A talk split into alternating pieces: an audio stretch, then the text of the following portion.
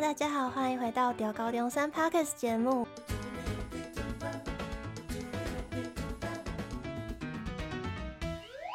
我是今天的主持人企鹅。延续新一季的主题，我们会邀请毕业生分享他们对未来的规划，比如说像实习啊、考研究所等等。上周呢，我们邀请到的是一位应数所的同学来分享，而这周呢，我们邀请到的是来自人力资源管理所硕一、经验同样丰富的张铭妍同学来分享。特别要提到的是，张同学对于外语啊、工作实习都涉猎非常多，而且还有担任过 Podcast 的主持人。好了，卖关子太久了，让我们直接切入主题。那先请张同学跟听众们打招呼，简单的自我介绍一下。Hello，我叫敏媛，然后我现在目前就读中山人管所的一年级。大学的时候，我是念台师大的东亚学系。好，张同学你好。那非常好奇，当初张同学为什么选择进入人力资源管理硕士班？这个领域对你的兴趣啊，还有职业规划有什么吸引力吗？其实我那个时候算是因为我不知道要做什么，然后我就去考研究所。然后我就想说，那我就从三管学院里面有五管嘛，我就选一管我最有兴趣的，再加上我会跟我自己过去的工作经历或者是实习经历做连接，然后我就想说，那好像人管最适合我，然后我也最喜欢，所以我就选读人管这样子。哦，理解。那在人力资源管理的领域上面，你觉得最重要的技能是什么？其实我们前几天有一堂课，然后那堂课就是老师就问说，那大家觉得在职涯发展里面，就是人资的职涯发展里面，你觉得人资需要有哪些能力？有一个同学讲的我还挺印象深刻，他说的是创造力。其实大家都会觉得人资都是好像都在做日常的工作，什么算薪水啊、出勤啊之类的。嗯，可是其实现在很多公司都想要做雇主品牌这个东西，所以你要是有创造力的话，就可以。帮你的公司剪出一支很好很好的宣传影片呐，然后吸引更多的人才加入。像我们有一个学姐，她好像是去年去一家公司实习，然后她就是负责雇主品牌专案。然后听说，因为她把这支影片剪得很好，然后效果很好，所以很多呃主管都是打电话来问说，想要慰留她继续在那边工作。对，创造力这个技能真的蛮令人出乎意料的，因为。大家对人力资源管理所的刻板印象好像偏向是面试新公司新的人才嘛，蛮令人惊艳的。接下来谈谈工作实习这块好了。有听说学姐拥有在赞猴资讯管理顾问股份有限公司的专案执行工读生经验。那在政府计划中的参与，例如说像商圈服务双语推动计划、青年实习联合计划，有给你带来什么样的学习和成长吗？嗯、呃，我先简单介绍一下这间公司好了，oh, 因为它是一个，呃，虽然叫资讯管理公司，但它其实还有接很多政府的那种标案来做。那像刚才我们提到的双语推动计划跟青年实习媒合计划，它其实都是基隆市政府的一个专案。因为我是基隆人，所以我那个时候在这间公司里面打工的时候就有。参与到这些专案里面，其实我觉得比较多的学习跟成长是来自于第一个，像是商圈服务的推动。好了，那个时候我们要去找很多在地的一些店家，像是小吃店啊，或是餐厅、咖啡厅等等，问他们有没有想要有意愿跟基隆市政府做合作，然后去推出一个双语的菜单。那其实他们是不用支付任何费用的。嗯，主要是我觉得是因为他们都是一些小吃店，就会想说。这是真的吗？他们很怕是诈骗啊，因为那个时候还没有一个很明显的公告、政府公文去讲这件事情。那对我来说比较大的挑战，是因为其实我虽然念人资，但我没有很喜欢跟别人相处沟沟通。就是我不知道大家知不知道 MBTI，我是超级 I 型人，但是这个东西是没有学理基础的喔。对，它只是把我们人人格做一个分类而已。所以其实我超级内向的。嗯，所以在跟那些店家沟通的过程中，常常觉得很内耗。但是当你全部完成之后，因为我们要找，好像找一百多家吧，就会很有成就感。嗯，那另外一个东西叫做青年实习媒合计划，其实我做的更多的是要去帮厂商跟呃基隆市政府的一些部门长官做一些对接。这个对接是像我们有时候要安排一些参访，那这个参访是部门的长官他会到。呃，那些厂商里面去帮这些实习生做 interview，就是问一下他们在那边实习的状况怎么样啊，等等。对对对，那这个东西比较大困难应该是说，有时候厂商跟实习生的时间很难跟部门的长官时间去做一个配合。嗯，对，那你还是一定要先以政府单位这边为主。所以就会变成说一直在做一个协调的工作，但是我刚才前面有提到了，我真的很讨厌做这种事情。所以其实我觉得，我虽然一直觉得人管领域的东西很有趣，我每次上课的时候都听得很认真，但是我有时候会想说，我以后真的做适合做这件事情吗？刚刚有提到会需要去跟政府官员对接，然后要去访问小吃店，那你认为在这样的工作经验下，有让你比较不那么讨厌与人沟通这一块吗？比较不内向一点，我觉得应该是说，因为他是工作，我就会觉得那我必须要去做 啊，必要的社交。对，他是必要的社交，啊、没有不能社交，但是就是尽量不要 理解。像现在外送平台十分盛行，学姐还有一个超有趣的经验，居然在 foodpanda 担任招募营运专员。那想问你在担任此职位的期间，你是如何透过数据分析稳定营运的呢？这个工作它就比较偏向是我们要一直招募很多外送员进来。其实在这个过程之中，数据这件事情比较偏向说你要去掌控这些外送员他们的外送的状况，跟每个地区的外送员是否足够这样子。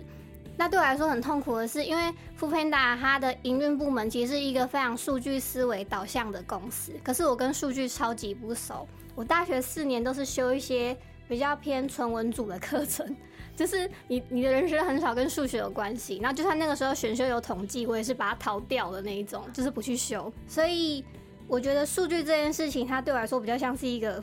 挑战。但是我后来发现数据很重要，是因为当你有时候要跟主管提出你的一些见解的时候，你一定需要数据去做一个支持。就算你今天是在做一些，可能你跟你的主管要定一些绩效的东西的标准，说你也要拿你过往的一些经验，然后去跟他谈，拿过往的数据资料去跟他谈，说你接下来下一季的绩效目标怎么做。所以我觉得这是我在这个公司学到最大的事情。对，比起用数据的系统去分析，更多的是怎么用数据去跟主管向上管理啊。确实，因为有些下对上的交流很需要去用数据啊来辅助去说明。那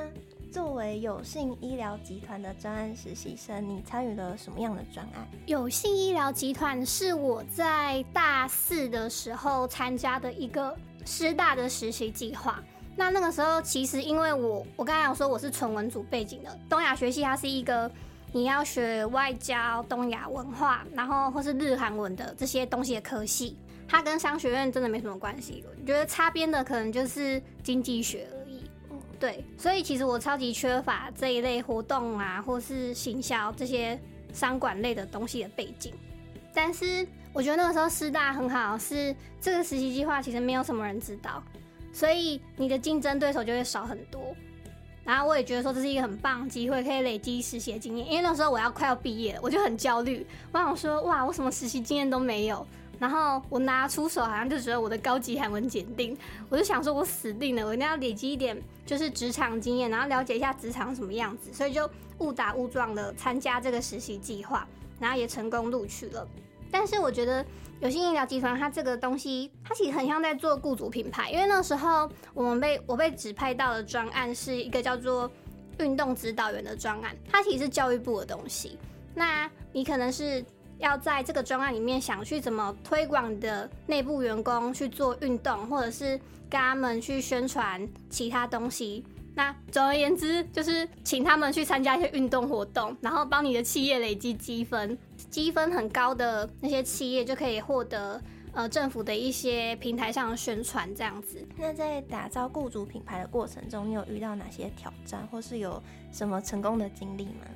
那个时候最特别就是因为我们遇到疫情。哦，对耶，对，所以你就会变成你从实体办公变成你线上远距，可是因为我们要请大家运动嘛。哦，这样就会变得比较困难呢。对，所以你在整个专案的执行上面就会困难很多。那最后我们想出来办法是，那我们就办一个线上的跳绳比赛吧，就变成说我们大家用一些现在像一些 Google Meet 这些线上软体，然后想办法办一个跳绳比赛这样子。但是因为我这个计划，我只有我没有全部全程参与完，我后来就去一个我正职的公司了。哦，对对对，所以后面执行就很可惜没有参与到。啊，真的很可惜，不然我蛮好奇最后全公司参与跳绳比赛的比例有多高。但是我后来有回去查，就是他们在这个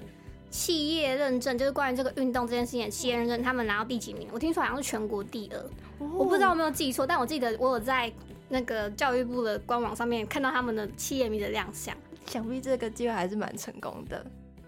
听了学姐那么多的工作啊、实习的经验分享，比如说像师大，你知道？这个专案是很少人知道，所以就蛮好奇学姐又是怎么找到这些工作机会的。哇，我觉得这很看缘分诶，真的。呃，我自己的话，像刚才我们第一个战侯资讯管理股份有限公司那间公司，是因为我那时候在考研究所，但是因为我有一些经济的考量，所以我要一边打工，然后一边念书，我就找一些基隆在地的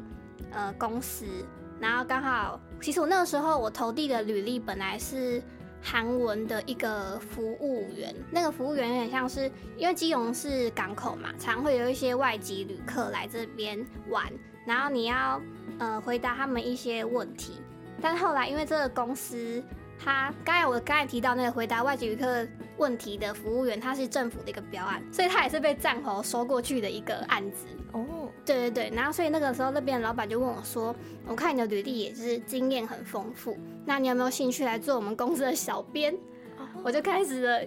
就是又开始小编这条路。对，所以我觉得很多工作好像都比较看缘分。那像刚才师大那个也是，因为有一天我就在滑学校的 FB，然后滑一滑就看到有一个讯息推播出来，就好像中山现在动不动就一直寄那个实习 email 给我一样，所以我就觉得这个好像有点看缘分。对。啊，理解。那让我们回到人力资源管理所上面。我们学校的人管所课程主要是聚焦在希望学生能培养国际观啊，以及国际管理的观念。那想问张同学，目前上下来的专业课程里有哪些特别印象深刻的吗？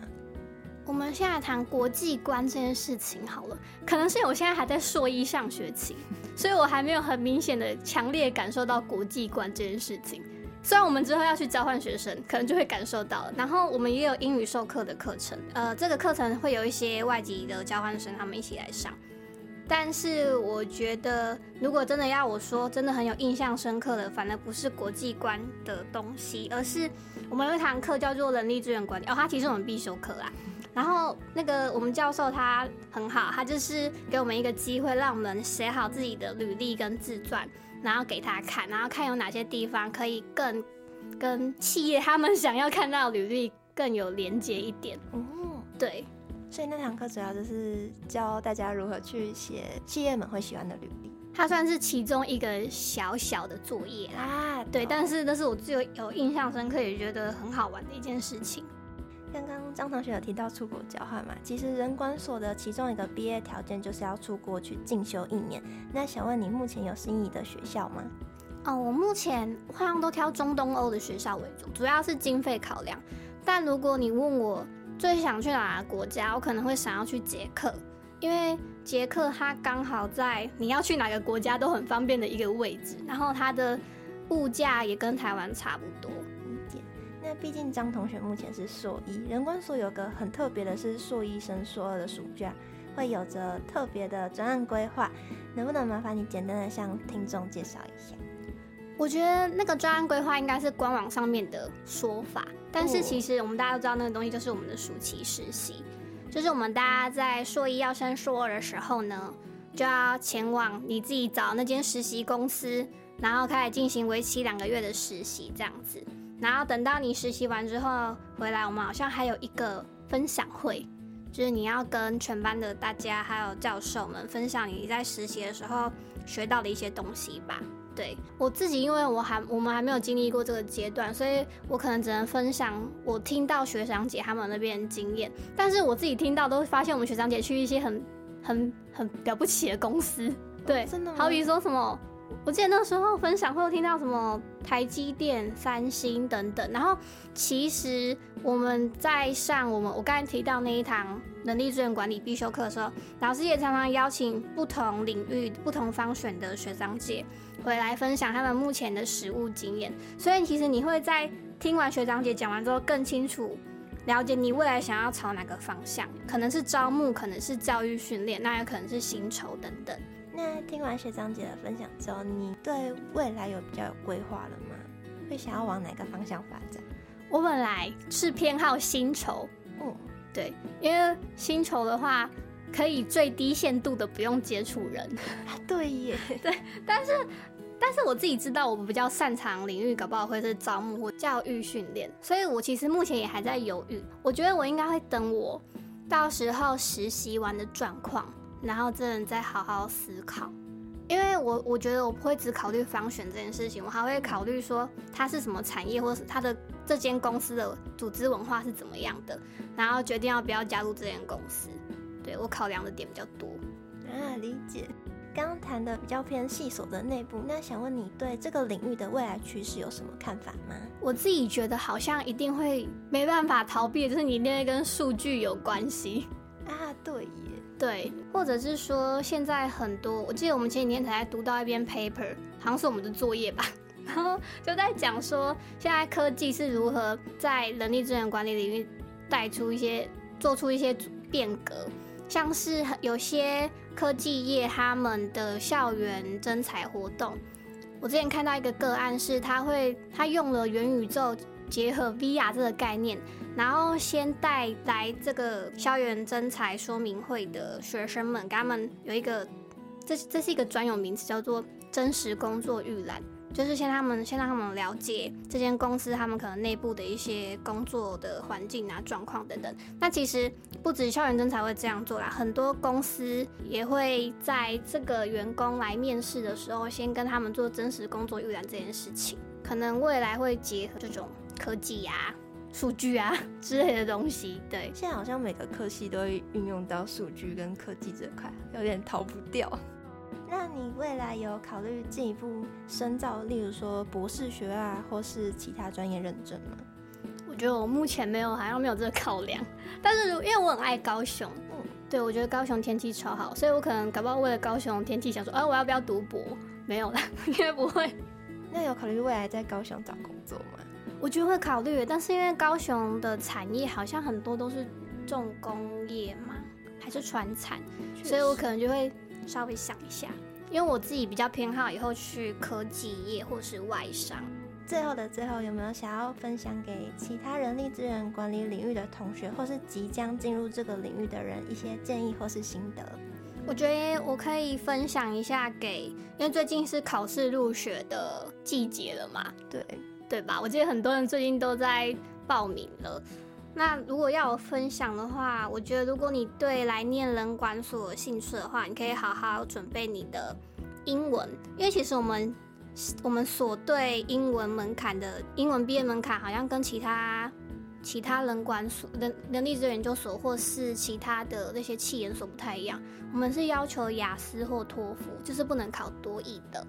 对，所以你可以好好准备一下你的英文。然后我自己觉得，我自己的感受啦，就是我自己目前读下来，现在也才三个月吧。我们所好像很喜欢会很积极发言的同学，我自己的感受，呃，喜欢发言的同学，然后好像也不用怕说自己讲的不好。那为大家简单统整一下，就是想要报考或是就读人管所，就是要丰富自己的英文能力，还有要勇于发言，不要怕说错。最后，让我们感谢。人管所的张同学今天的热情分享，想必大家都获益良多吧。如果对人管所的未来规划有疑惑的，赶快把学姐的经验收藏起来。套用蛮符合目前状况的一句话：“师傅领进门，修行在个人。”希望大家都能借由今天的访谈，对未来的出路比较不迷茫。还想知道更多科系学长姐的毕业出路，请一定要每周锁定丢高丢三 Podcast，我们会持续和大家分享。想要收到第一时间的商家通知，快到 Facebook 和 Instagram 搜寻国立中山大学招生资讯，设为最爱并开启通知。我们每周不见不散，也别忘了分享给有需要的朋友哟。谢谢张同学，我们是屌高中山，下次见，拜拜，拜拜。